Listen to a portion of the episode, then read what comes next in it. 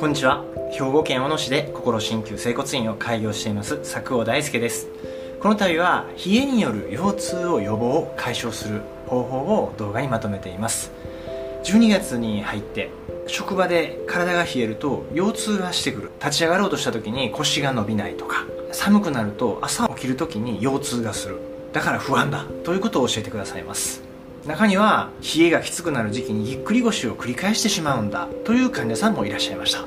そこで当院では整体治療とそれと鍼灸治療に加えてご自宅であることを取り組んでいただくと冷えによる腰痛をほとんど訴えることはなくなってきたんですね。一体どんなことに取り組んだのかこの度の動画にまとめました。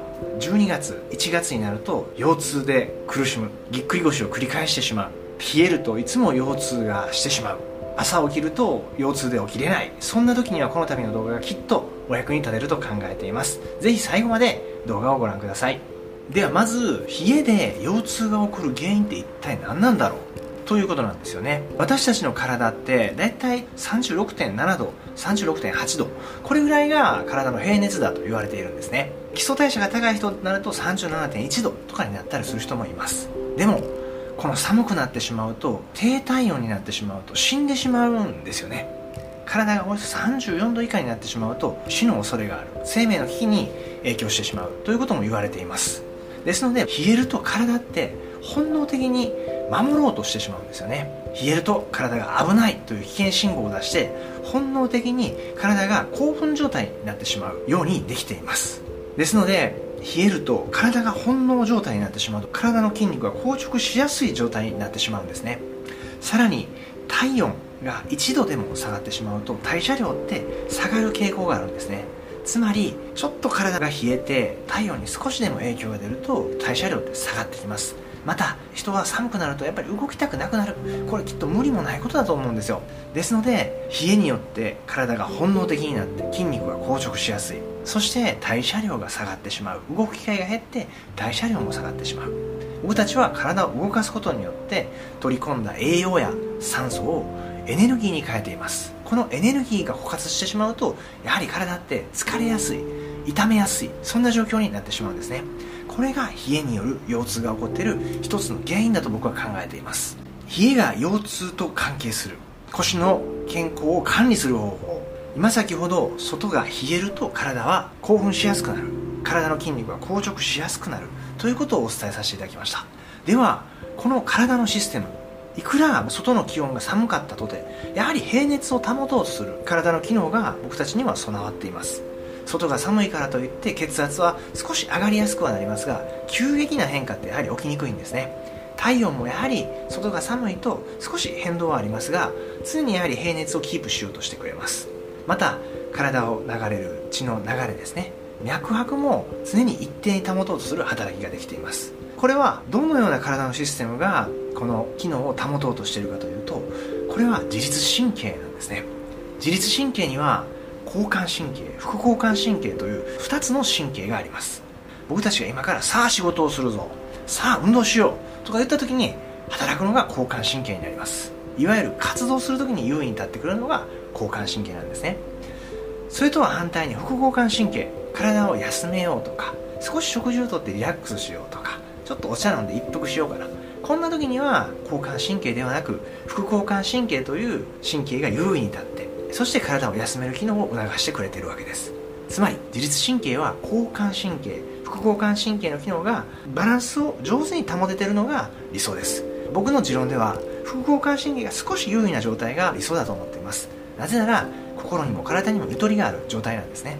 でも交感神経が少し優位に立ってるとちょっとこうイライラ気味何か言われるとすぐえっ？と反応しやすくなったりちょっとした刺激で過剰に反応してしまったりそういう状況を引き起こしかねないんですよね。ですので寒さによる体の本能的な反応によって体は常に本能的になっている状況になっています。ではこの寒さによる腰痛を予防するにはどのようにしていけばいいのか僕の治療院で紹介している3つの方法を紹介させていただきます。この方法は実際に取り組んでくださっている患者さんもたくさんいらっしゃいます。家による腰痛を予防する1つ目の方法これ何かと言いますと手足を温めるということなんですね。僕たちの体って冷えると体の熱を手や足から放熱しようとする働きが起こります、まあ、もちろん皮膚からも起こってるんですが手や足が冷たくなる。こういう状態が続くと体の熱をどんどんどんどん外に逃がそうとする働きが起こっちゃうんです。また手が冷たくなる状況。これって交感神経が優位に立ったりすると冷たくなったりしやすいんですね。ですので手や足を温めてあげる。こうすることで体が少しリラックスできます。さらに体の熱を逃がさないように働きますので体の体温が下がるのを防いで交感神経の活動を少し抑えることが可能となります。日頃から僕は手には手袋をつけて訪問したりあとお風呂に入った後厚手の靴下を寝るまで履いといてもらう。こういうことも一つ冷えによる腰痛を予防するために有効な方法になります。これが一つ目です。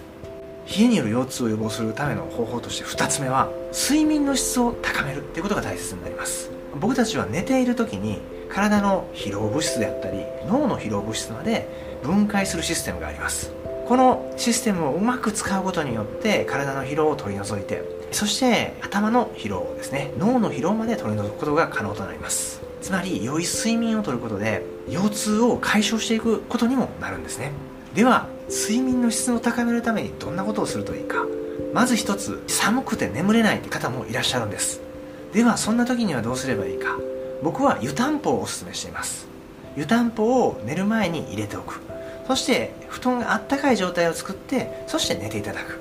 これが一つ一番簡単にできる方法です。湯たんぽって大体ね今多分、えーと、薬局屋とかで安く売ってるんですよ。500円1000円ぐらいでは買えると思うんですよね。腰痛を予防するために1000円の投資って安いもんだと思いますのでぜひ活用してみてください。そして睡眠の質を上げるためにもう一つ患者さんにお伝えしていることは寝る前に強い光を見ないっていうことなんですね。僕たちは光を見てしまうと脳は朝だと思っちゃうんですよ。ですのでホルモンのバランスって崩れやすくなっちゃうんですよね。寝る前にこのスマホですね。スマホ見ちゃうとやはり強い光を目に受けちゃうので睡眠の質が悪くなってしまいます。寝る時にはスマホを別の部屋に置いて目覚まし時計で起きたり時計などを使って目覚ましにしていただければなと考えています。冷えによる腰痛を予防する3つ目の方法は何かというと僕たちの体には東洋医学ではたくさんのツボがあります。そして冷えに効果的なツボって腰の辺りそして内くるぶしの少し上にあるんですね。ここのツボを温めてあげることによって体の冷えを予防しなおかつ腰痛まで解消していく効果を促せます。ではその冷えに効果的なツボ内くるぶしから指約4本上のところそこに三陰交というツボがあります。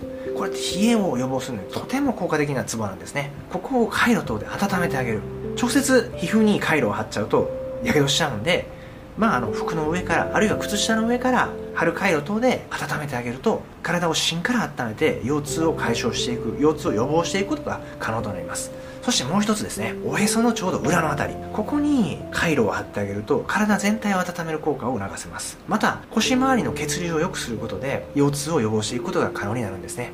僕たちの体は血が流れることによって栄養や酸素を各筋肉皮膚関節等に送り届けています。このでも体が硬くなったり筋肉が硬くなったりすると血の流れを阻害して栄養が行き届きにくくなっちゃうんですね。栄養は全く行き届かなくなるかこれはないんですけれども一つ想像してください。僕たちマスクをちょっとするだけで体で疲れやすくなるじゃないですか。これと同様に体の中で少し循環を阻害するようなことが起こってしまうとそこに疲労が溜まりやすくなるんですよ。ですので両方の内くるぶしの上指4本上あたり三陰交というツボがあります。そしておへその真裏。ここにも冷えを予防する。そして腰痛を予防していく。腰痛を解消していく効果を促すツボがあります。そこに回路を貼ってあげてください。日頃からここを温めておくことによって夜は寝やすくなりますし朝起きた時の腰痛も予防することが可能になります。また日頃腰痛があるようでしたらここを温めておくことによって腰痛を予防していく解消していく効果を促せます。このお伝えした3つの方法ぜひ取り組んでみてください。当院では整体や鍼灸治療を用いて腰痛を解消することを行っております。そしてご自宅では今お伝えしたように腰痛を予防する方法もお伝えしてセルフケア等のアドバイスをお伝えしています。当院で冷えによる腰痛を解消された患者さんの声もブログの方に紹介していますのでもし興味のある方はこの動画の概要欄のところにブログのリンクも貼っておきますのでそちらの方もお役に立てるんじゃないかと思います。ぜひ、え、興味がある方は見てみてください。もし冷えによる腰痛でお悩みでしたら当院でも治療が可能です。兵庫県にお住まいでしたら当院にもアクセスしやすいと思いますのでお気軽にご相談ください。それでは失礼します。